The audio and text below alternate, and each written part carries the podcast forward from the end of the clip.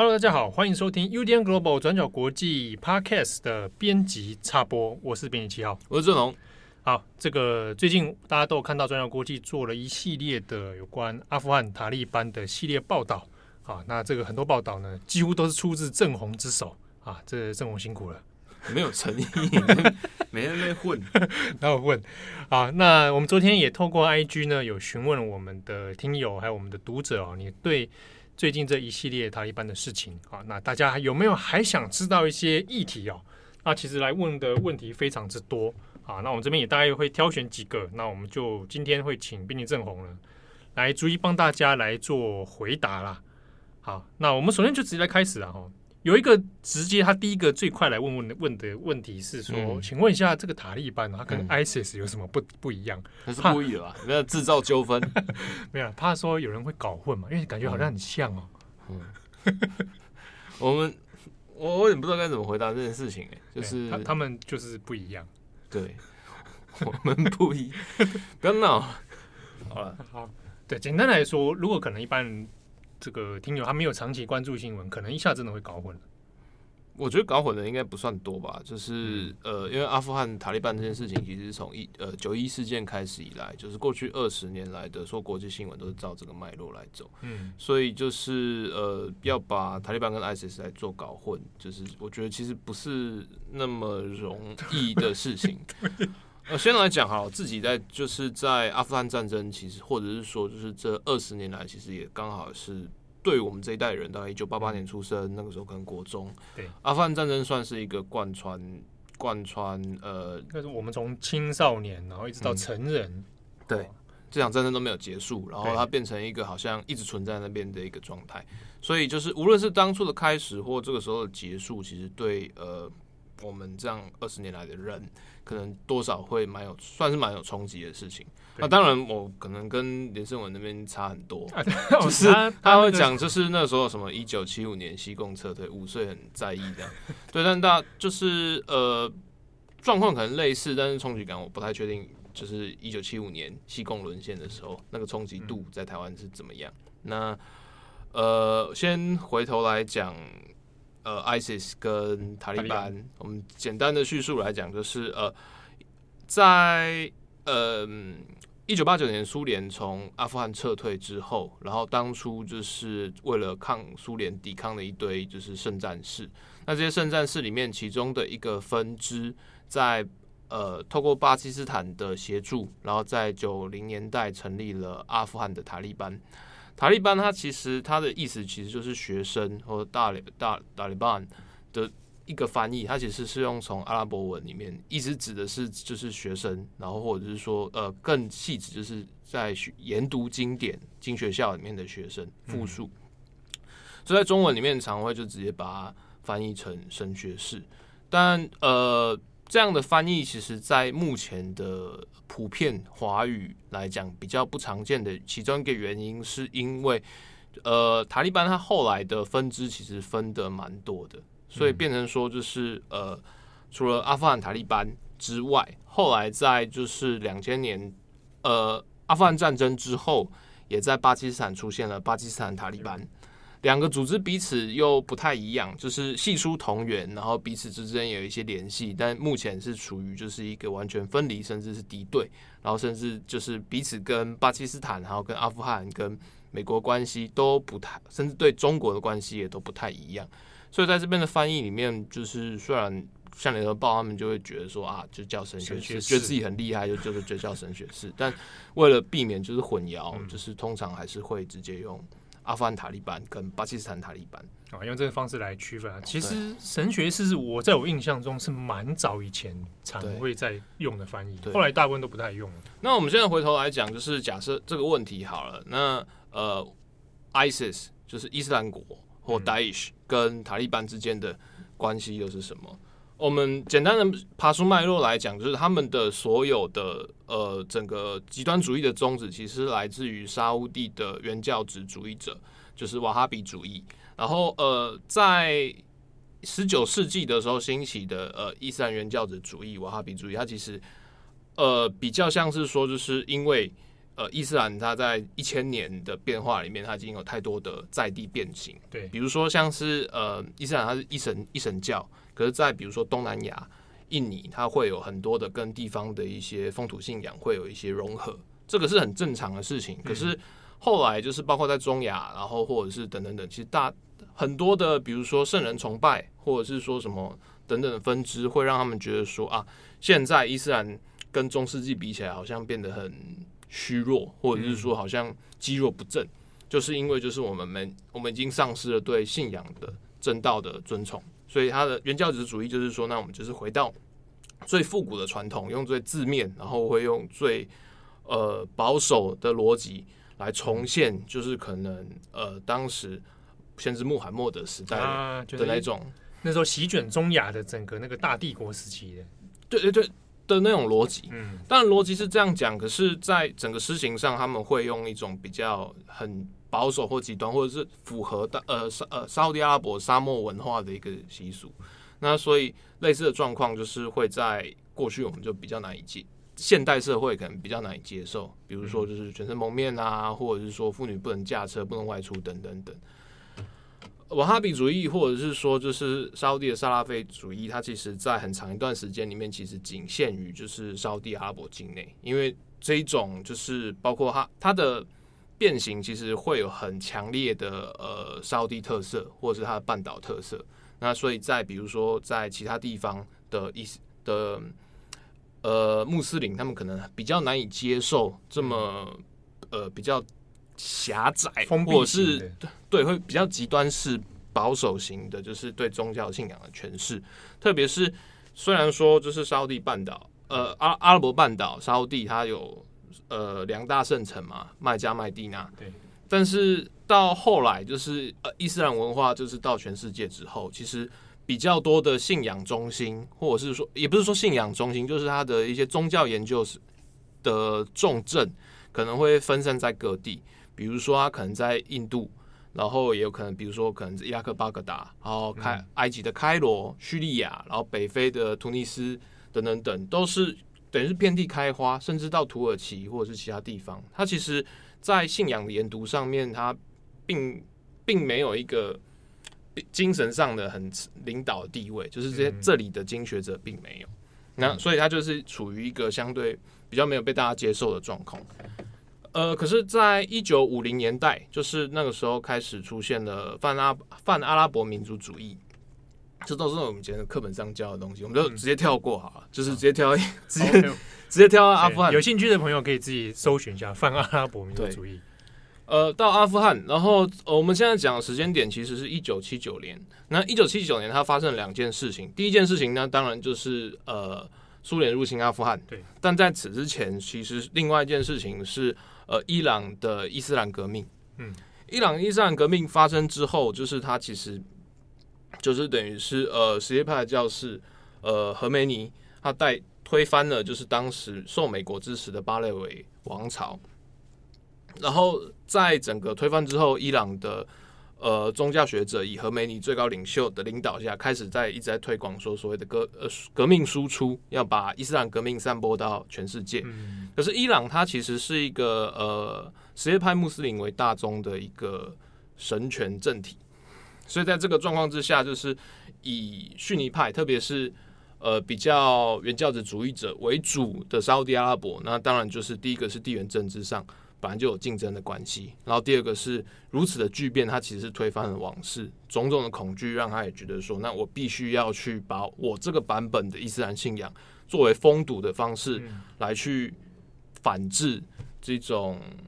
应该说这种就是呃伊朗版的伊斯兰革命。然后一九一七九年的苏联入侵阿富汗，刚好其实也是跟伊朗的伊斯兰革命有所相关，因为在过去阿富。看地图就知道，阿富汗的西边就是伊朗。伊朗在七九年之前其实是美国在中东呃最重要的盟友，亲密程度甚至可以超越当时的沙乌地阿拉伯。那可是，一时之间就是政府就垮台了嘛。那等于是说，你美国在中东的那个时候，应该是呃尼克森提出的他的政策，就是中中东两柱。呃，两第一个是伊朗，第二个是呃沙地。那现在其中一个支柱已经倾颓了。那这个时候刚好就会有一个呃趁虚而入的机会，所以苏联才就在做一个很军事冒险，希望能就是来控制阿富汗。那在这段期间，就是呃，包括就是呃，整个战争，它其实苏联的共产党跟阿富汗共产党的合作，其实在阿富汗本地有引发了非常多的反弹。那包括宗教文化以及就地方政治，那有许多的就是难民开始就往四处逃散，其中一大支是往就是巴基斯坦那边走。那这个时候也因为就是冷战思维的关系。所以后来接上任的雷根总统，他其实也是透过呃中情局，还有就是沙乌地阿拉伯以及巴基斯坦来共组一个就是反苏联的阿富汗联盟。对，这个故事大家后来大家也都比较清楚，就是包括就是像宾拉登，然后包包括就是说像是史特龙，不是第一滴血，对第一滴血那个的剧情，对对对，啊。扯那么多，就是原因，就是说，在这段期间的难民收容里面，其实沙乌地巴呃，或者是巴基斯坦的呃逊尼的极端教士，或者是萨拉菲主义，其实在里面颁发了一个比蛮重要的作用。第一个当然是收容难民，然后难民的教育等等，都可以透过这些所谓宗教名义来做一些呃串联，然后再透过这些人，然后再回到阿富汗经验来做一个呃圣战的号召或等等等。这边是一个，然后后来宾拉登的盖达这边大家应该比较清楚，那我就不再细讲。细讲，现在回头来重点就是那跟 ISIS 之间的关系。ISIS 的前身其实是呃在就是呃巴格达迪之前，他的老板就是扎卡扎卡威，他其实是呃盖达组织在伊拉克的头人。嗯，对，那是他后来被美军就是炸死了之后。呃，才变成就是巴格达迪来收拢他的残部，并改组成伊斯兰国，然后再跟盖达这边有所翻脸。嗯，对，所以呃，扎卡威那个时候出现，他其实过去，他过去也，他过去在代表盖达在伊拉克的种种作为，其实是有一点超乎呃宾拉登等人的想象，太过残酷，包括就是呃杀杀戮的手法，以及就是刑求手段，就是。对于宾拉登或者是说扎瓦西里这一这一票，就是比较传统的、比较传统的圣战士或比较传统的恐怖分子，他们会觉得好像太过、那个、太 over。对对对，所以就是在这个分支，其实呃彼此的分裂大概就是在伊拉克战争之后，然后扎卡威的崛起到他死后，然后才会有就是伊斯兰国。的分裂，那塔利班跟盖达其实算是同盟组织，因为他们过去其实在呃苏联入侵时期就是有共同奋战过，但这边的共同奋战是他们那个时候是好朋友，是有朋友，可是盖达是在后来战争之后才成立，塔利班也是在苏联战争之后才成立，所以他们等于是说他们昔日都是圣战士，直到苏联离开之后。圣战士这边开始爆发内战，不同的派系之间因为不同的背景因素才有所转变。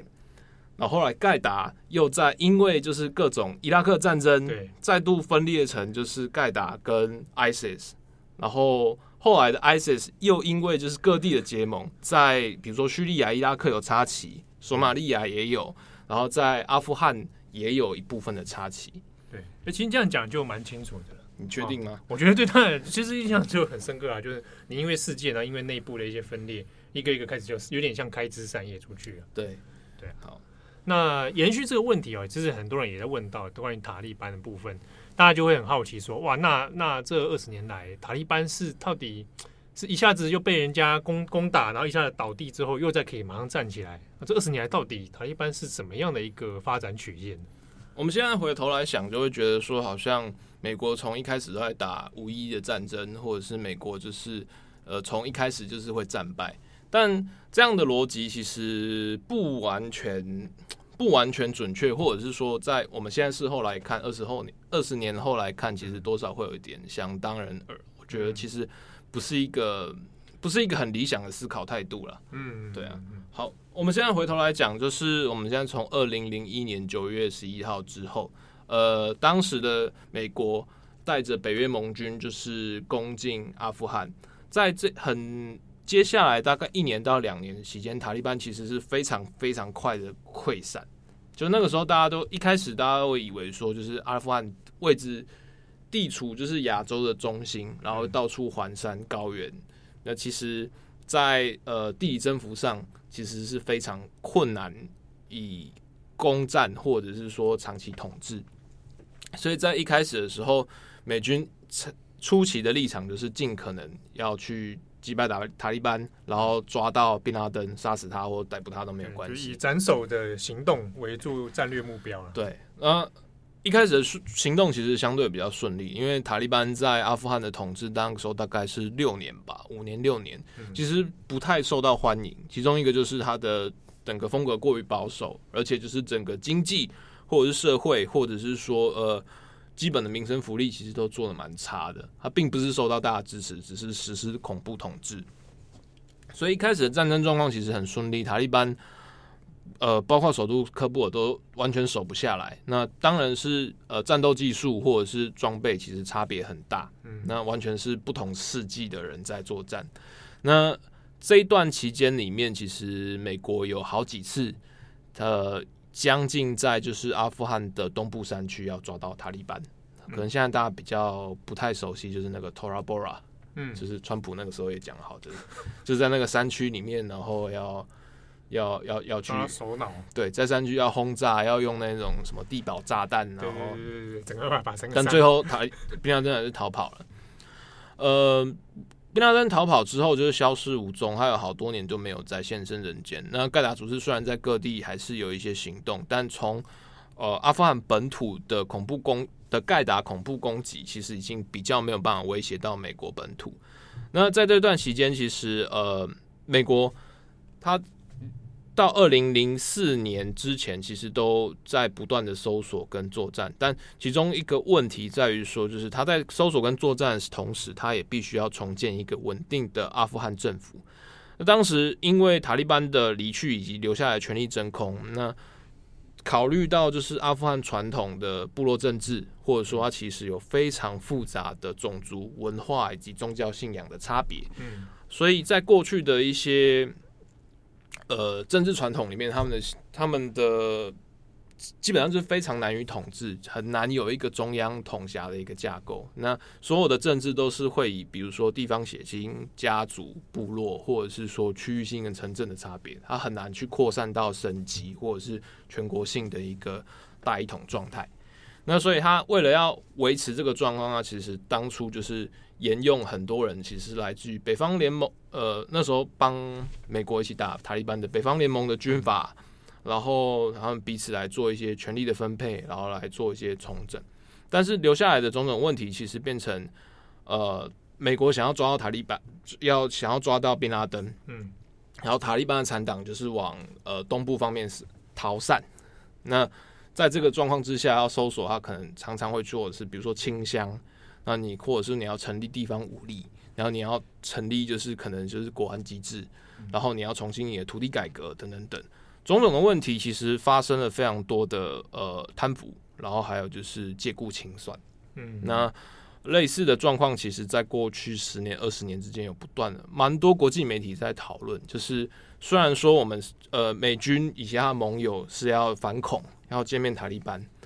但是他们在地方的基层民意里面，常常会变成啊，其实也是在鱼肉乡民，因为那个其实是某一个程度上，就是他地方政治的一个暴力传统的循环。嗯，所以在这个状况之下，就是变得有非常多的呃，可能塔利班的退休战士，然后同情者，或者是没有没有那么直接相关，但有沾过边的一些部落被逼的，就是说呢。我只能就是重新去凝结起来，去去拉拢，去支持已经其实逃散的塔利班，来重新让他们就是来变成跟政府军抵抗的一个平衡态势。在这一段期间，特别会提到二零零四年的一个关键原因，其实也是跟美国在中东地区的战略以及就是整个世界局势的改变有关。在二零零三年三月的时候，英美联军入侵伊拉克。对，入侵伊拉克这件事情对阿富汗战争，呃，造成了蛮多的负面的影响。第一个当然是美军入侵伊拉克这件事情，并没有国，并没有得到国际普遍的支持跟认同，并在穆斯林世界里面就是进一步的让美国形象大减。对，而且那时候民情很激化。对，然后另外一个问题是，呃，在美国攻下伊拉克之后，感到非常自身感到非常有威胁，其实是伊朗。伊朗在二零零一年就是阿富汗战争刚开打的时候，其实是对于美国的军事行动采取一个比较观望，或者是说就是不反对也不支持的一个态度。因为塔利班的政权就是那种极端的状态，以及就是宾拉登的存在，确实跟伊朗本身的一些呃战略利益有所冲突。嗯，然后可是当所以所以塔利班。走了之后，对伊朗来讲，其实包比如说边境贸易啦，或者是借此可能有机会跟美国一起和解，然后来重建就是区域局势。其实当时是一度有可能或者是有讨论的。可是随着事情的不断恶化，然后在二零零三年入侵伊拉克之后，伊朗现在双双面被包夹，所以当时也有很多的风声在说啊，呃，先是喀布尔，再来是巴格达，下一个就是德黑兰。对对。整个状况变得变得比较差。那与此同时，就是呃，美国在伊拉克的行动，它其实也让另外一个呃区域的重要盟友开始觉得不太对劲，就是中国的好朋友巴基斯坦。嗯，巴基斯坦在呃苏阿苏联入侵阿富汗的时候，其实是跟美国一起来，就是来帮这些圣战士训练，来抵抗苏联红军。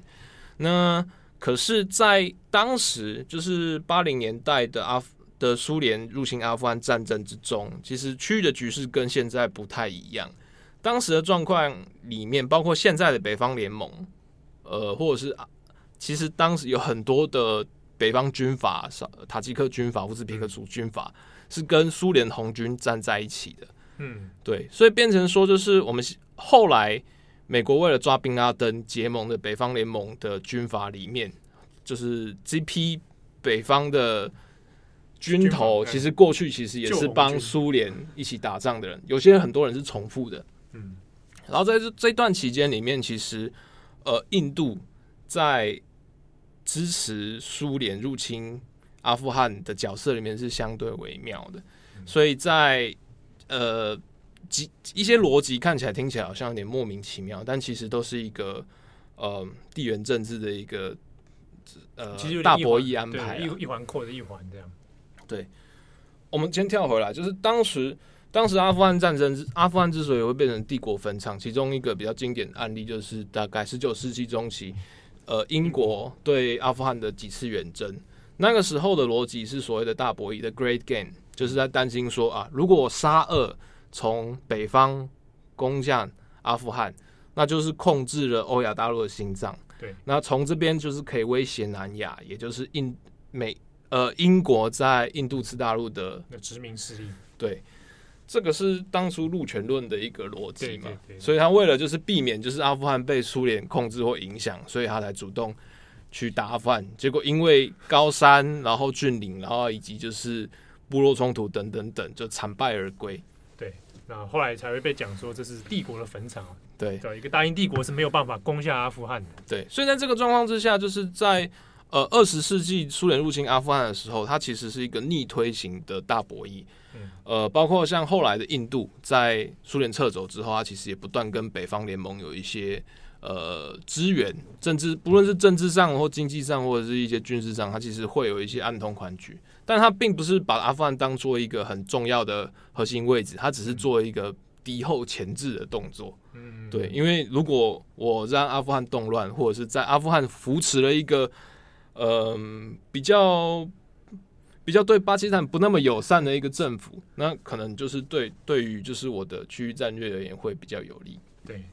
那所以当后来美国在选择了北方联盟成为阿富汗的新，就是阿富汗新政府的骨干。然后接下来就是追剿塔利班，然后还有就是后来的入侵伊拉克等等，其实让巴基斯坦觉得非常的不安，因为对于他来讲，他其实现在北方的情势看起来好像慢慢偏向就是印度侧，或者是说也不一定是偏向印度侧，或者是说只是看起来好像不太对我不太友善。嗯，所以大概从二零零四年开始，呃，巴基斯坦的嗯三军情报局。也就是恶名昭彰的 ISI，嗯，是 ISI 不是 IS，对，三军情报局就开始在重新把把冷战的那几条就是线人线接起来，那跟这些流亡到巴基斯坦边境，就是呃部落直辖领地的呃阿富汗塔利班战士开始来做一些连结。对，他一部分是等于是说跟他这些塔利班战士达成某种协议。第一个是我保证你在就是我领地里面的安全，然后但是你不可以攻击我。嗯，对。然后第二个部分的话就是。呃，当时的巴基斯坦其实也是支援美国阿富汗战争的一个很重要的补给路线。你总不可能从俄罗斯那边下来，对啊，你也不可能从伊朗那边来，对。那所以你唯一的呃运补运补的途径就只能透过美国的盟邦巴基斯坦。嗯，那在这段状况之下，就是巴基斯坦他为了第一个是，他不想让就是阿富汗政局稳定稳定，因为现在政府对他并不是那么友善。对，然后所以在在这一段期间，他就不断的在去支持，就是阿富汗塔利班的重整。那再加上阿富汗本身局势的变化，所以从二零零四年开始，各种的恐攻、游击战，以及就是对于中央政府的一些围剿，开始造成了很大的压力。在这段时间，也是因为就是阿富汗战争一开始战争很顺利嘛，就打完了。然后再来的话是阿富汗它本身的基础建设非常的差，然后也没有一个。很能立即使用的天然资源，比如说石油，或者是说怎样？它现在当然有很多的矿产，可是矿产的开发，它有一个前提，其实石油石油也是一样，你需要一个很完整的基础建设。对，然后你开采完之后，你要有方式可以把它运出来。可是阿富汗它是在中亚的内陆中心，整个成本其实非常高，所以你很难就是依赖在短时间之内用这些资源来重建国家。那再加上就是反恐战争的全球扩散，以及就是美国在阿富汗、伊美国在伊拉克真的是过得蛮惨的，所以就是在这段期间，阿富汗的兵力其实一直维持在大概三万人左右。嗯，在这段时间，呃，塔利班的重启，然后等等等，其实让美国人遭受到了很大的压力，因为你的兵力其实不足，所以就是这样一路闹闹闹闹闹闹闹到大概是二零零九年左右。后来就是布莱德比特演那个战争机器，就是以这个那个那个时候的时代为主，就是在美军将领的要求以及建议之下，他们开始决定复制伊拉克的大征兵经验。就那时候小布希在伊拉克有一个 The Surge，就是大征兵，用扩大兵力，等于是你加倍美军在阿富汗的兵力，然后这些兵力可以分散到四面各地，然后协助就是政府军或者什么来清剿这些。有塔塔匪，对 对对，剿这些匪。对，你一部分可以加深你对于地方控制的呃幅度跟范围，然后也可以加强你的军事资源强度，就做可以以此来扫荡，同时就是一部分来扶植阿富汗中央政府，也可以建立起嗯足够的地方的民兵或者是他的中央部队。对，哇，那个时候那个政策出来的时候，其实对那个当时的奥巴马，其实舆论的评批评还蛮多的。对，因为当时大家就会觉得说啊，你现在阿富汗战争就打个没完没了，你伊拉克走不了，你现在阿富汗人越来越多。对，当初大家之所以选民主党、选奥巴马，就是想要就是赶快把这些战争结束掉。对，那结果你现在反而兵力 double，应该是 triple，从三万暴增到十三万。对，这个状态，但是这个状态其实就呃实质上的效率是有的，就是你美军一多，你控制力就变强。对，然后你的。塔利班的势力就相对比较被压制，但是你美军一多，然后战斗的频率也变高，也变高，意思就表示包括说美军跟地方呃社会的冲突，比如说呃杀失控，对啊，当兵然后俩拱，然后杀人，杀滥杀屠村，然后或者是说就是跟或者是说就是美军阵亡，整个数字全部都变高了，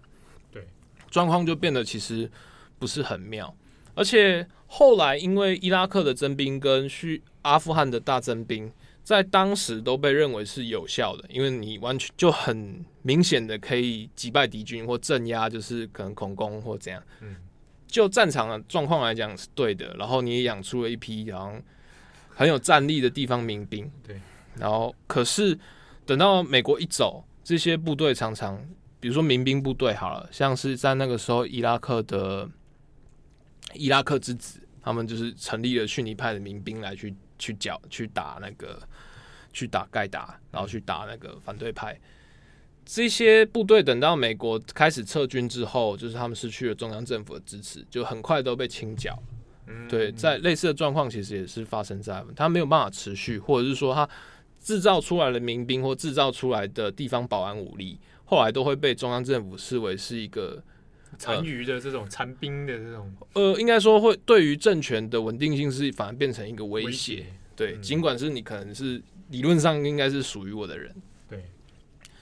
状况大概后来就是二零零九、二零一零年大征兵，看起来很好，一切就是慢慢压制住，你就用暴力镇压，你就是啊、呃，大家都讲啊，就是有什么问题用 C4 解决。对，哦，对，这个后来对对对对对对，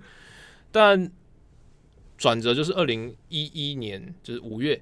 呃，宾拉登就是被干掉了。对，哎，在这个直播之下。对对，就被干掉了。那天我还记得，然后礼拜五要礼拜四啊礼拜五要上课，上课对，一早起来哇干是，对。那时候还有那张照片嘛，总统在办公室里面，大家一起看那个现场。对对对对。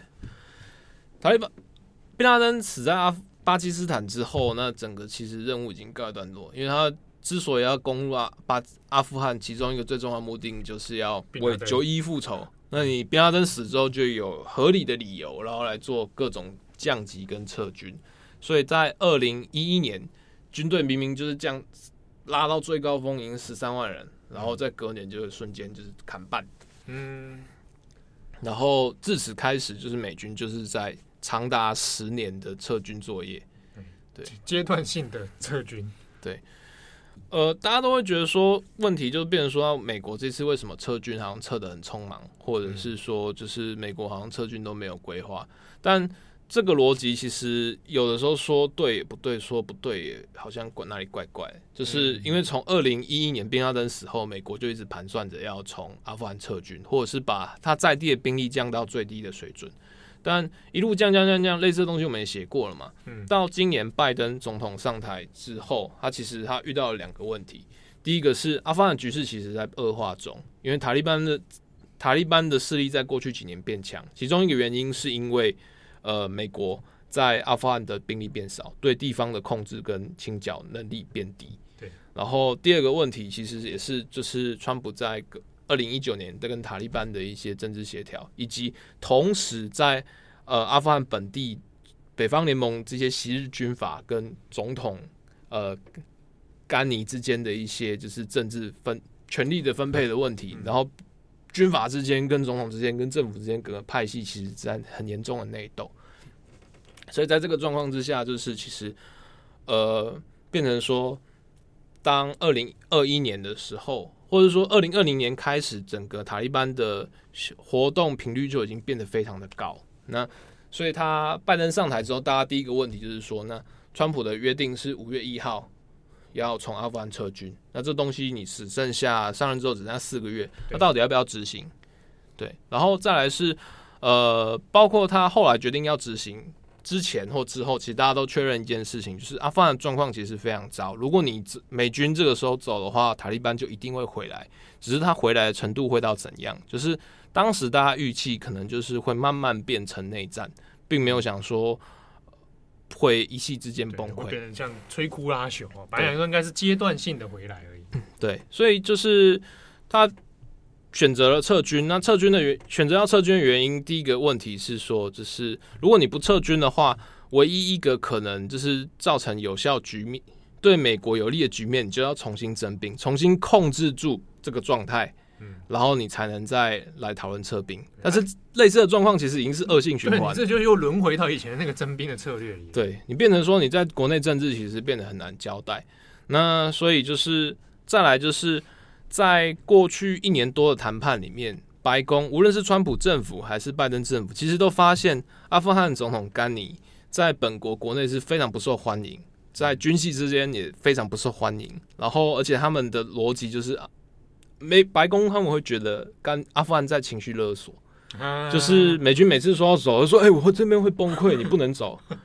对，啊、但是那我那我留下来那，那你要不崩溃，那其实你要自己要去做一些，比如说政治和解，嗯、然后或者是说你要重整你的武力，然后肃贪等等等。要说到这些，他又不要。对，就对美军来说，你你就在那边摆烂。对他，阿富汗的总统的逻辑就会觉得说，那如果我要越摆烂，美军就会认定说啊，如果美军一走。这地方会崩溃，大家会很没面子，会造成非常多的困难，所以美军就只好跟我妥协。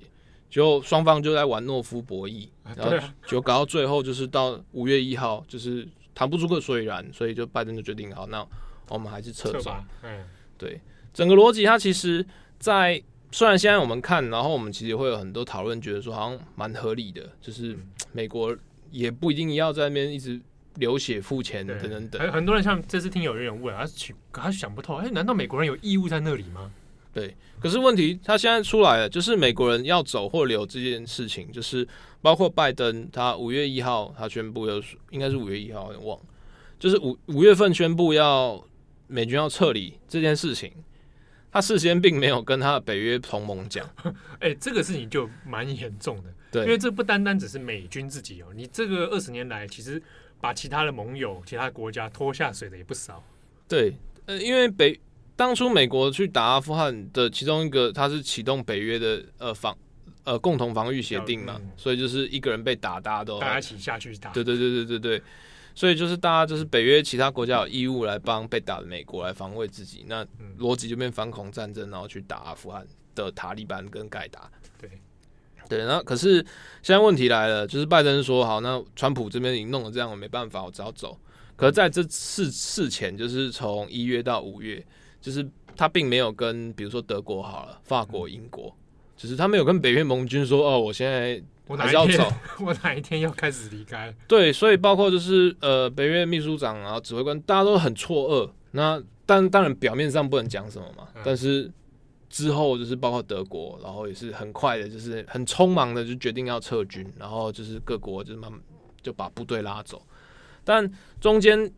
这件事情之外，就是。各国当然就觉得，那美国要走，赶快走，不然留下来就被人标靶。哎，对，因为大其他国家的兵力数字就比较少了，然后就是，而且当初之所以要来，就是因为美国要来，所以我只好来。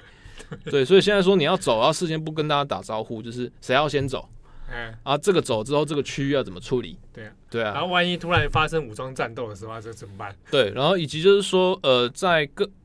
呃，北约各国其实，在阿富汗都有非常多的投入，比如说就是民间的军事承包商，就是帮我们维修的啦，或者是说他可能有一些 NGO、一些外交援助，这些民间团体其实也都需要一些时间跟撤离的的的机制。那在这段期间，就是在五月开始，就是各国就不断在协调协调，可是时间其实毕竟太短，到现在而言，其实也才三个月左右而已，要整个撤离就遇到很多困难。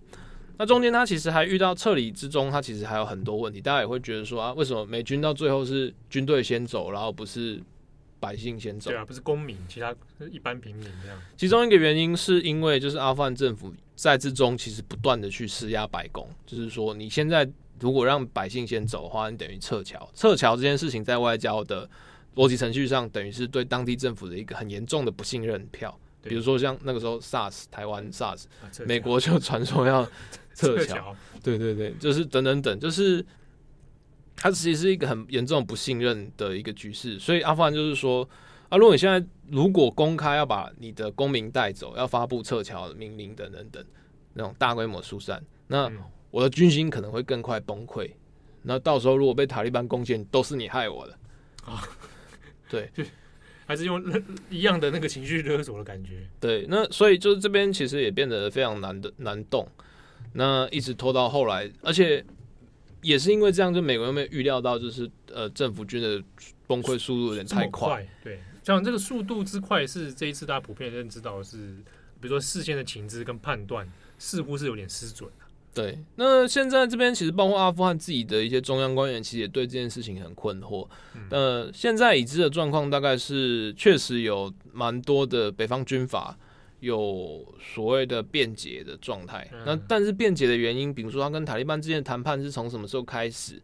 等等等，他其实现在的资讯还不是那么清楚。嗯，还没有理出头绪来。对，但基本上的状况就是。简单的整理就有点像是一开始美军撤准备要撤离之后，在阿富汗的南部跟西南部，也就是塔利班的武装大本营里面，其实爆发了激烈的战斗，就像是呃赫尔曼德省跟坎达哈省，嗯，它其实爆发了很激烈的战斗，这是传统上的就是塔利班可能会出现的状况。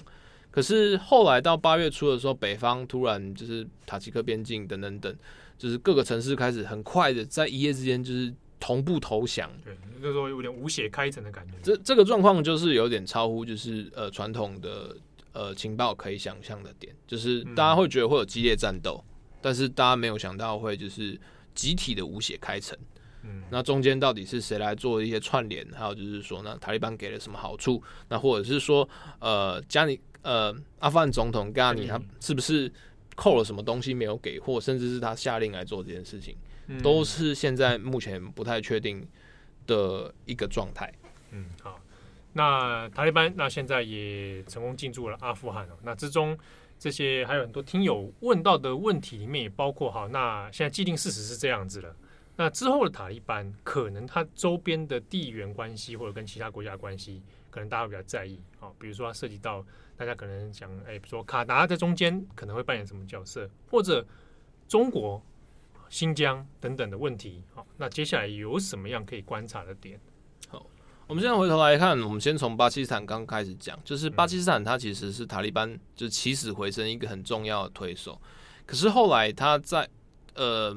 他帮塔利班，美国也知道，然后美国也公开呛他，然后甚至要扣留他对巴基斯坦的军援预算。那中间他爆发了很多次的蛮严重的外交冲突，那甚至准备要制裁巴基斯坦。嗯，但后来都是因为巴基斯坦他在地缘位置上的重要性，所以就是等于是打不下手。呃，在这段期间，其实像巴基斯坦三军情报局受到很多压力，所以开始时不时的再去敲打。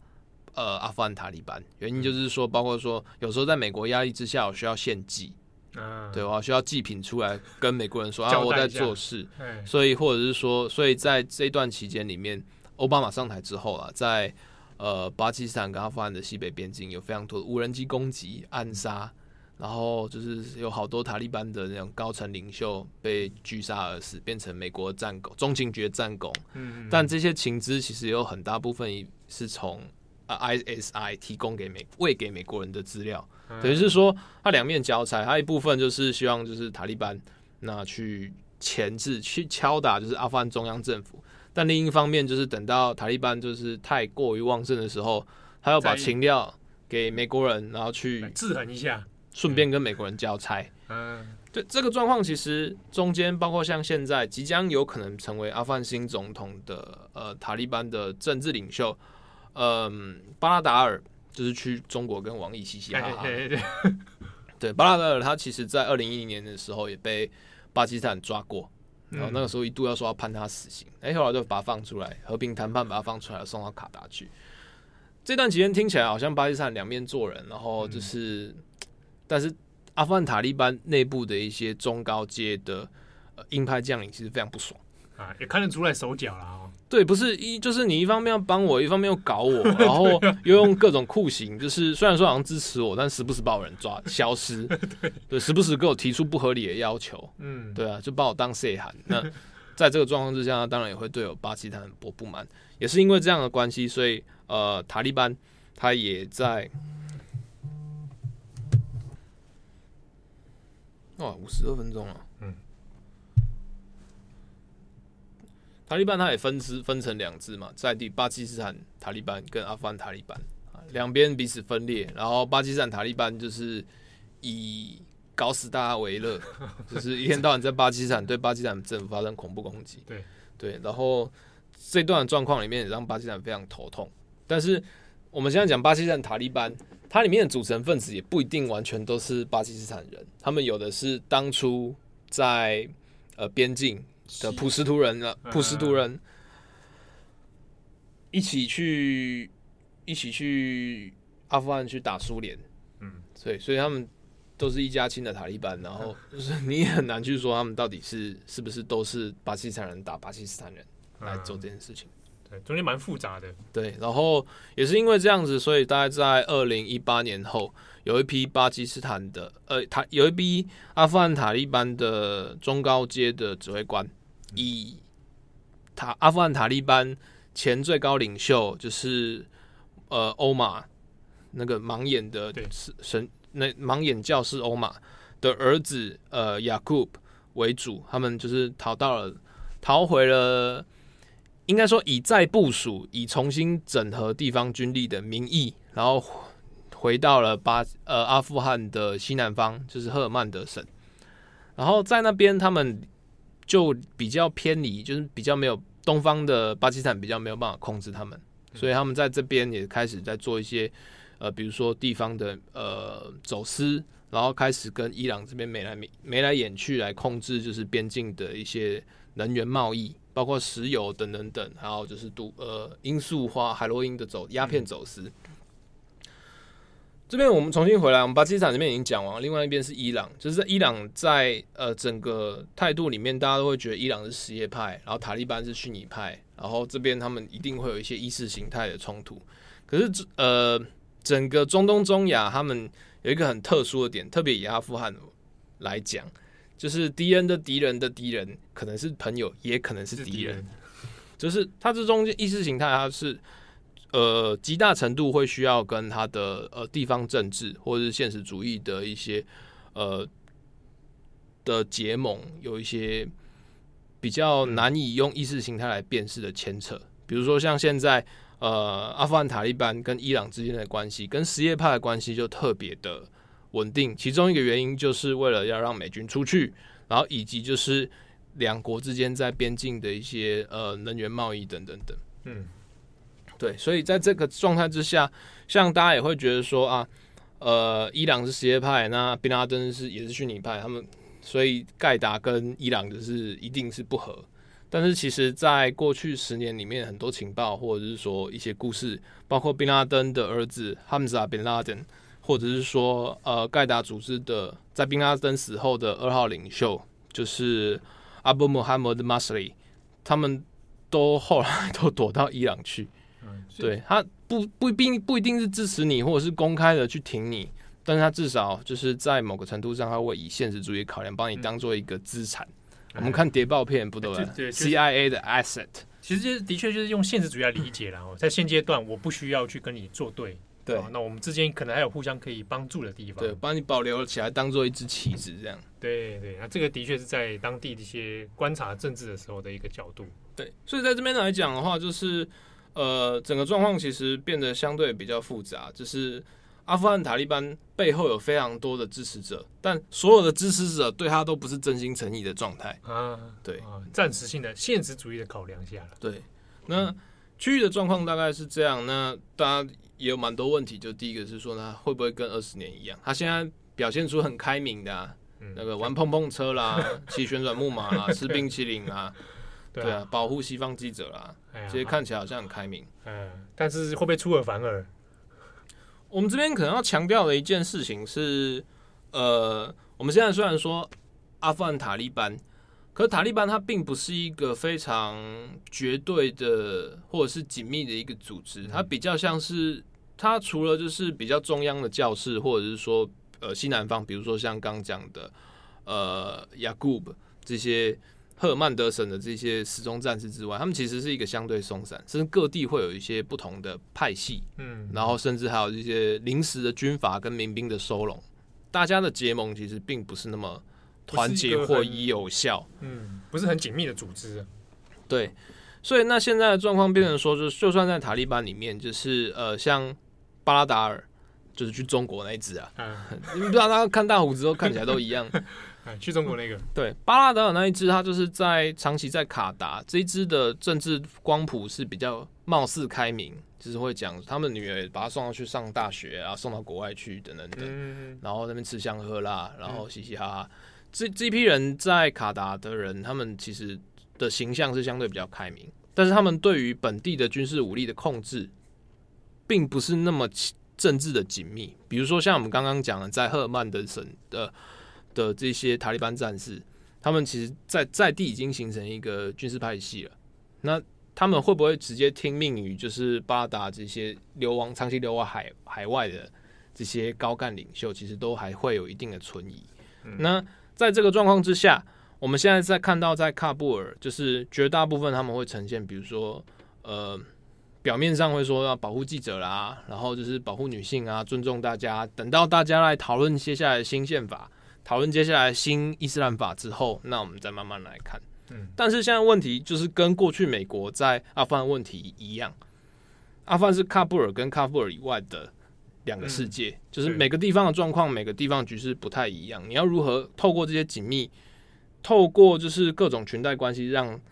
所有的部族或所有的派系成为一个团体？呃，像甘甘尼总统他选择就是贪腐嘛，嗯，对，我分你一杯羹，对，对对，我用钱啊收买你大家。对，那塔利班他一部分是用他的宗教意识形态，但另外一部分其实比较现实的还是他的资源。嗯，对，所以就变成说，就是他跟二十年前会不会一样？这个问题其实当然还是要往后看。但就现在来讲，基本上是不太乐观的，因为你在喀布尔的状况，包括像今天是八月二十号，就是等于是喀布尔沦陷五天后，嗯，街上已经开始在鞭打记者，然后开始在鞭打女性，然后军队开始在各地，比如说像是呃贾拉拉巴德。这些城市已经开始出现了，就是镇压拿阿富汗国旗的人，开而且有开枪了。对，整个状况其实从城首都到各大城市，然后到乡下，其实状况都不太一样。那因为现在的安全问题，我们其实大部分只能收到来自于大城市，特别是喀布尔的消息，但喀布尔。它是一个特殊的存在，就像就要住天母嘛？对，天母。这天母路上那么多，呃、欸，是不是美军？对不对？对不对？对啊，它的确是个特别的存在。按、啊、出了这个地方之后，那个消息又不大一样。对，所以就是呃，如果连喀布尔现在状况、情势都那么不太妙的话，那其他地方只会变得更保守。嗯，对。那它会不会跟二十年前一样？现在其实塔利班之所以要表现出的很好，其中一个原因是因为。他必须要得到国际的承认，要接收本来阿富汗政府的海外资产，因为在呃阿富汗二十年战争以来，因为国内局势的不稳定，以及是为了重建的一些特殊外债，所以他的国家很大一部分经费其实来自于就是美国国债的担保，然后以及就世界银行跟国际货币基金组织他们提供的重建资源。嗯，那大家也都知道阿富汗贪腐，然后有一些问题，所以他们比如说他们的一些现金。呃，外汇存底，然后或者是一些黄金储备，其实都储存在美国。对，就是是就是在世界 I IMF 手里。然后包括说，像他们自己的钞票也不是没办法自己印，他们现在外包给波兰。所以，呃，在过去就是定期好几个每几个礼拜会送一批，就是美金的的现金跟阿富汗的现金，阿富汗。呃，汇率的现金，然后来做就是稳定它的国内的货币。货币的流动，然后让它政府有钱发，但是因为塔利班的禁忌，在过去从七月开始，就是这一批钞票空运已经中断，所以在这几天就是塔利班攻陷喀布尔之后嘛，他们现在在做的事情是把中央银行的官员抓起来严刑拷打，然后说：“哎、欸，金库在哪里？”对，但是他跑掉的行长其实也说，就是塔利班的逻辑就是变成说。政府一定在地下藏有很多钱，因为很贪腐，所以一定会藏有很多钱，一定有很多黄金。只要把这些东西挖出来，就可以稳定货币。但其实他其实现在的塔利班，在他重建政府的机制里面，他他的金流化经济其实反而是变相跟国际有一个很强烈的接轨。而这一批钱，或者是这一批本来应该要正常流动的资源，现在也因为塔利班的掌权，以及就是逐渐实行恐怖统治。现在正被国际冻结中，变成另外一场货币战争。嗯，哦，这个这个蛮有趣的哦。嗯，对。那这边还有提到，就是我们刚一直在讲到那个巴拉达尔，那这边就讲到是中国。这次的很多提问当中，大家也很在意这件事情。有些人对可能对台湾的读者来说，就会这样说：哇，看起来好像中国像跟台一般，哦，骂几骂几啊，是不是以后是呃帝国的坟场是轮到中国去送死吗？还是说未来变成中国与塔利班结盟？我们现在有两个逻辑啦，第一个是，呃，美国走之后，中国或恐成最大赢家，这是一个逻辑。然后第二个逻辑是，美国走了之后呢，是不是对台湾的就是国际威信重创？那以后会不会台湾变成下一个阿富汗？这很多人也都问到问，大家很担忧的样子。对，那中国会不会成为新一个？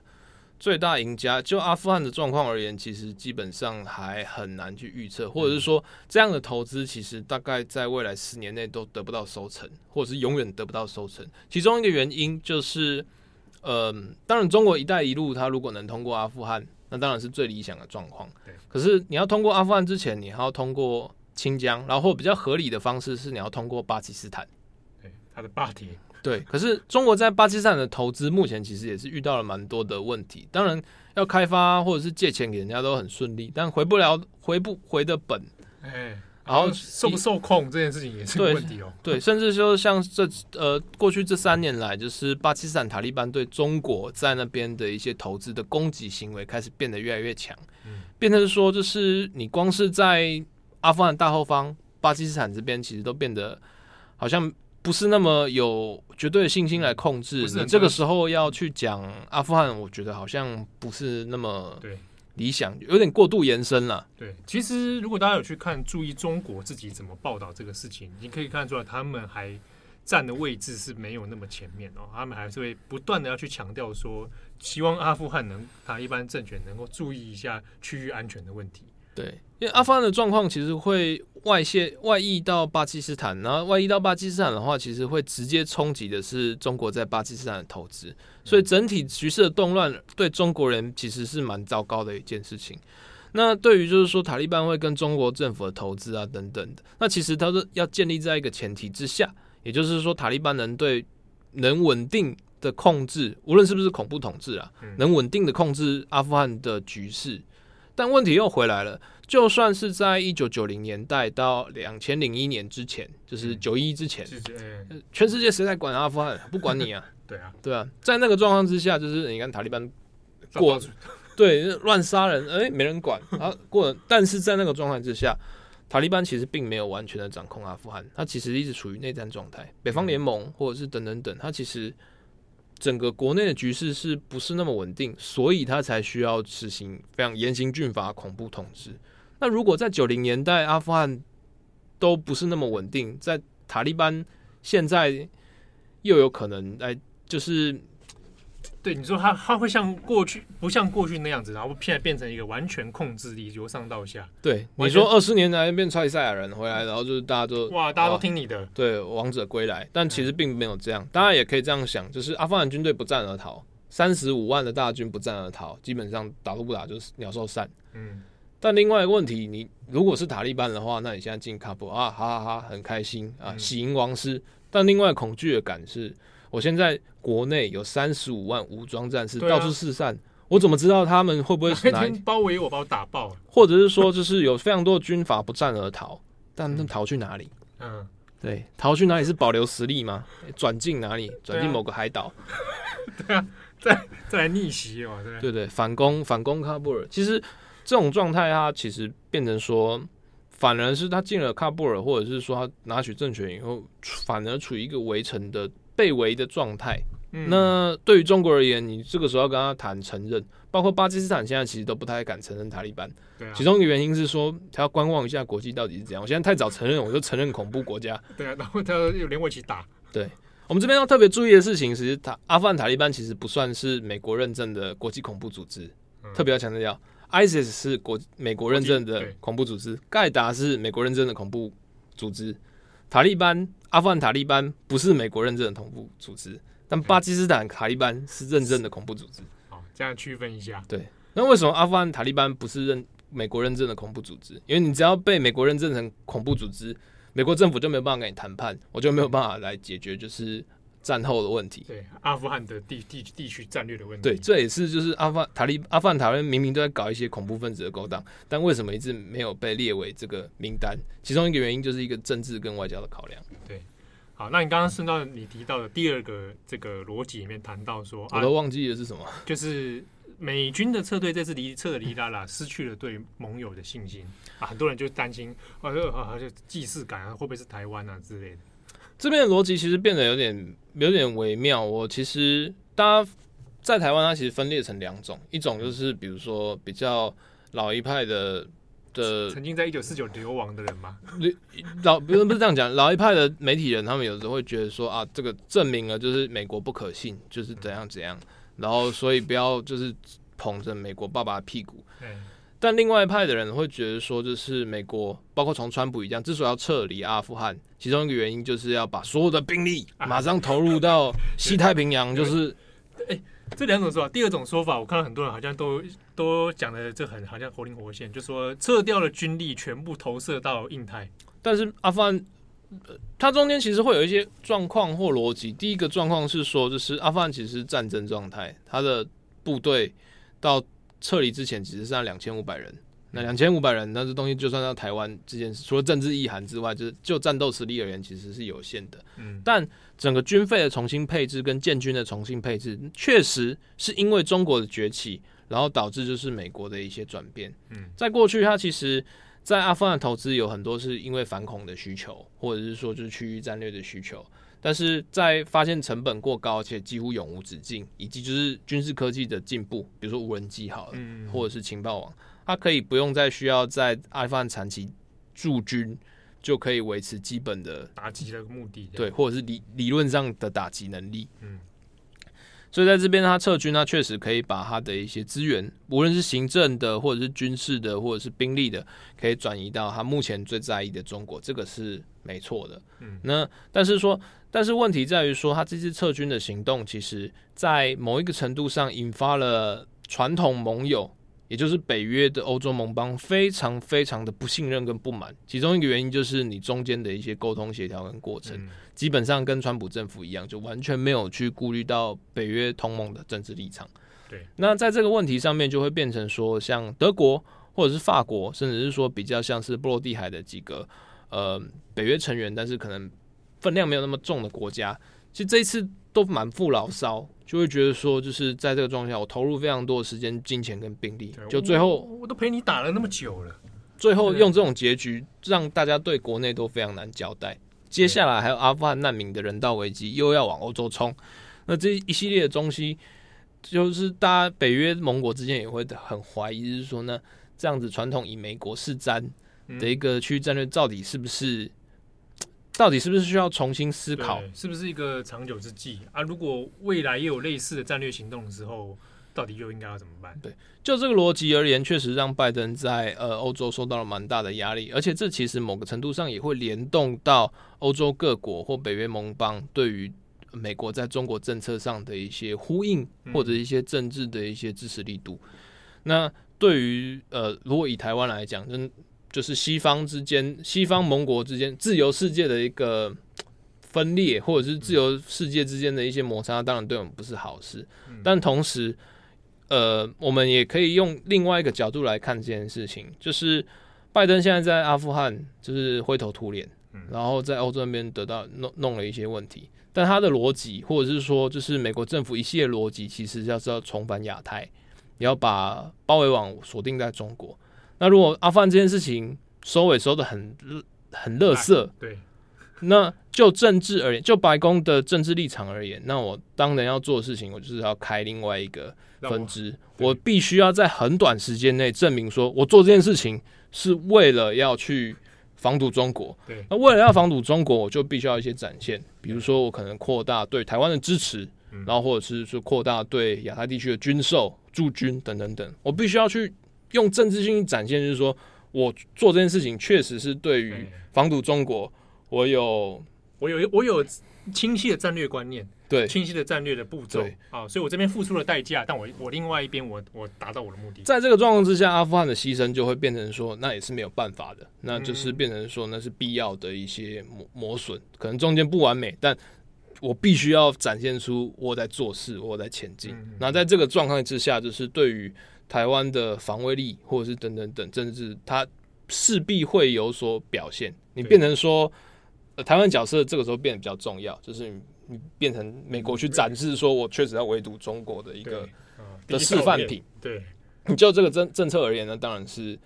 呃，我们可能是有利的。但相反的一个逻辑来讲，就变成说，为了要去消化，就是在阿富汗的这个问题，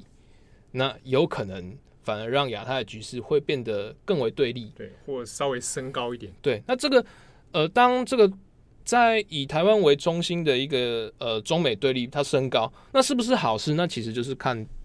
大家立场是怎么样。对，对你可能觉得说，那我们就被推到战争前线。那当然就是那些老一派媒体人说的，可能也是有其道理。但与此同时，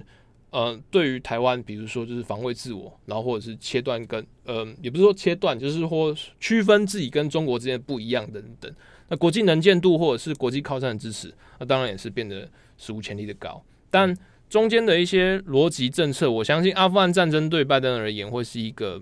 蛮大的、很不好的收尾污点。但是为了要去把这个污点赶快消掉，他需要另外一个地方来填补。对，他必须要去展示。我今天不是说他在台湾这边开战什么的，但是他必须会要去展示说他的 commitment，他的承诺确实已经放在新的地方。好，那我们最后一个问题好了，这是蛮多人最多人关心的事情，就是大家直观的想象是关于现在现地在阿富汗这边，那女性她们的处境会是怎么样啊？甚至有人问说，那塔利班这个有可能会跟真的跟过去不一样，稍微开放一点吗？我们现在其实，在讲阿富汗女性的时候，大家其实会讲到几个过去的小说吧，《最风筝的孩子》啊、《灿烂千阳》等等等，然后还有。种种故事，然后像这次在呃塔利班的记者会里面，也有非常多的西方记者或者是阿富汗本地记者在讲，就是包括说呢，女性要不要穿的那个罩袍，对，然后女性受教育的权利，女性工作的权利，然后或者说就是呃更更直接的讲，就是说他过去实施的一些残酷刑法，斩首啦，然后或者是实行啊等等等，对。对那我们应该这样讲，就这样讲哈。塔利班就是说呢，那这些东西就是我们都会以开放的立场来看，然后都是，但是要怎样做，就是之后要用伊斯兰法来定义。嗯，好，我们现在要重申一下，伊斯兰法其实并不是一个一个很明文的规范，呃，它其实很严谨的教条的。对，它其实是后人，就是后代穆斯林，他为了以古兰经，然后以及圣训，也就是穆罕默德的言行录。嗯然后来来来去做一个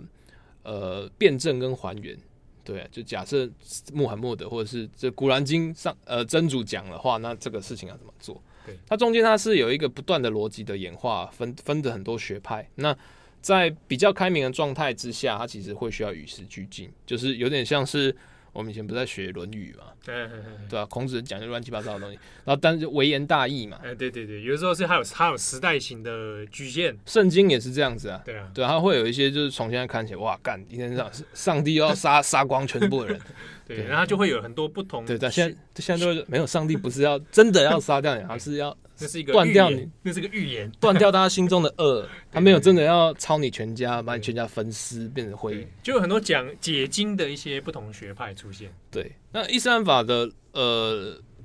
它其实并不是一个很，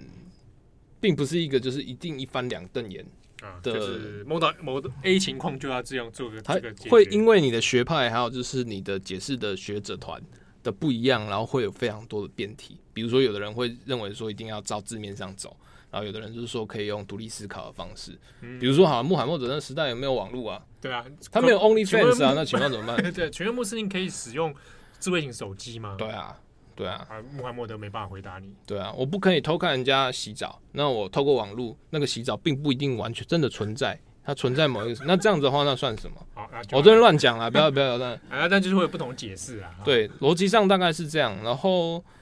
所以，所以他在他讲这个，其实留下很多空间，他可以变成超级开明，就是